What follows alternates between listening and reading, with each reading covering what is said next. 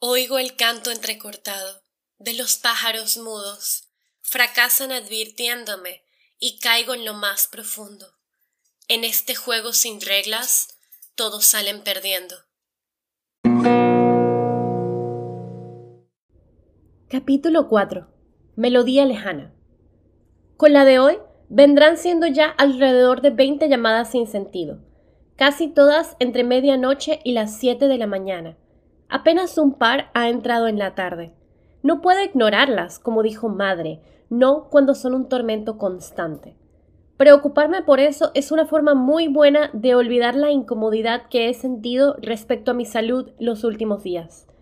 Odio pensar que estoy siendo dramática, pero no es normal sentirme como lo hago. Se supone que debo distraerme de eso. Es mejor ocuparme en un buen misterio para mantener la mente activa, aunque al final no sea nada. Siempre es divertido imaginarse mil escenarios.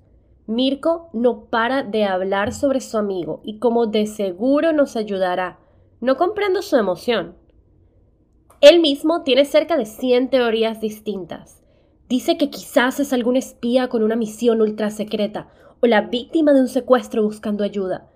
Piensa que a lo mejor me he ganado un premio, que me están investigando, que cada llamada activa la cámara en mi teléfono, que nos pueden ver. Pienso que mira demasiada televisión y que estar todo el tiempo rodeado de niños pequeños le ha terminado de freír el cerebro. Pero al menos me hace reír. Este es uno de los pocos establecimientos Avins que he visto en un lugar repleto de humanos así que no dudo que me vaya a caer de maravilla. Al parecer tiene la mente abierta. Cuando llegamos, Mirko sube las escaleras mecánicas de dos en dos.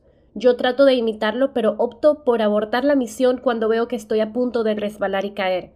Él ríe. Para él, las cosas son un juego desde que lo conozco. Todo le entusiasma, es una nueva aventura refrescante y llena de vida. La tienda en sí deja mucho que desear. No esperaba gran cosa, pero un puestito apretujado, en lo que casi parece un callejón sin salida, no era lo que Mirko me había descrito. El cartel que reza Tecnoseñal con luces de neón azul brilla como si fuera un fantasma en medio de dos enormes tiendas departamentales.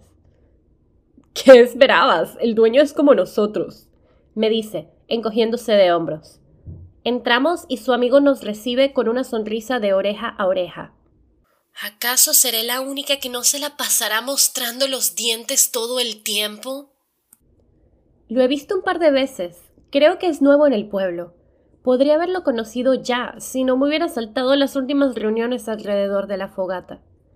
Ninguno puede dejar de sonreír, y yo no dejo de pensar en el ancho de su espalda, en lo alto que es y en lo pequeño que mi amigo se ve en comparación. Mientras el mastodonte se da la vuelta y atraviesa una puerta casi más pequeña que él, me acerco a Mirko. ¿Dónde lo tenías escondido? Susurro su oído. Sus mejillas enrojecen. Calla, que te voy a escuchar. Lo saluda con la mano y yo hago lo mismo. Sus ojos cambian de color y yo no puedo evitar reírme. Se acerca a nosotros con un niño montado en su espalda, y Mirko saluda al pequeño como si también lo conociera. Un pequeño humano, Elara, no. Yo asiento. Él deja al niño en el suelo y ambos clavan sus ojos en mí. Sus miradas son cálidas. Soy Theo. Es un placer conocerte. Me toma por sorpresa cuando me agarra por los hombros y besa mi mejilla, para luego hacer lo mismo con Mirko. Lo mismo digo. Su sonrisa es contagiosa, así que sonrío también. Poco a poco logro relajarme. Todos pasamos hacia el local y trato de no parecer tan sorprendida como lo estoy en realidad. Se ve mucho más grande desde adentro y hay ventanas enormes en las paredes del fondo. A través de ellas puedo ver enredaderas y me siento mejor. Ese es el efecto que la naturaleza tiene en mí.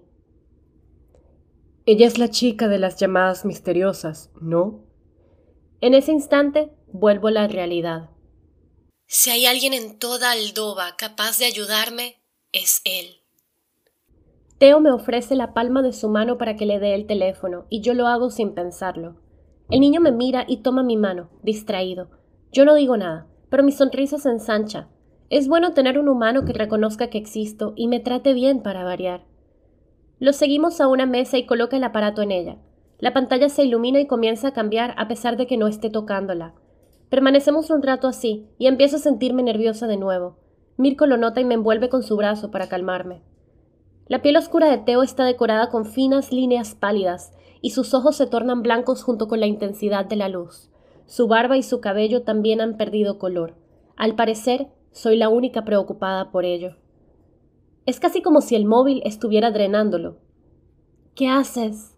le pregunta el pequeño, subiéndose a la mesa y sentándose con las piernas cruzadas. Mi amiga ha estado recibiendo llamadas de un número extraño. Explica Teo sin perder la concentración. Estoy intentando buscar de dónde provienen. El niño asiente sin decir nada y se queda mirando los extraños símbolos que frotan sobre el aparato. Las llamadas han llegado desde el otro lado del océano. Su voz está más gruesa que antes.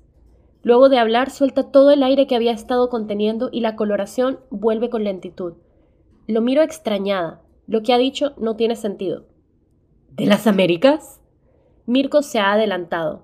Teo asiente y el niño aplaude para luego volver a su posición inicial, inmóvil. Es imposible, porque hay alguien de tan lejos que está llamándome. No comprendo lo que ocurre, pero sé que él no tiene razones para mentir. Y por más que he intentado localizar el dueño, explica, él mismo está fuera de sí. Es como si no existiera. El aparato suena y los tres lo vemos como si se tratara de un animal prehistórico que ha vuelto a la vida. Trato unos segundos en reaccionar, pero el chico de aspecto físico-culturista me ataja. Posa su mirada en el teléfono y activa el altavoz sin mover un dedo. Ahora todos podemos escuchar la respiración entrecortada. Él vuelve a desteñirse y después de unos segundos, cuando la llamada se termina, habla con angustia. Ya no. Eh, ¿ya no qué? Es la primera vez que veo a Mirko al menos un poco preocupado.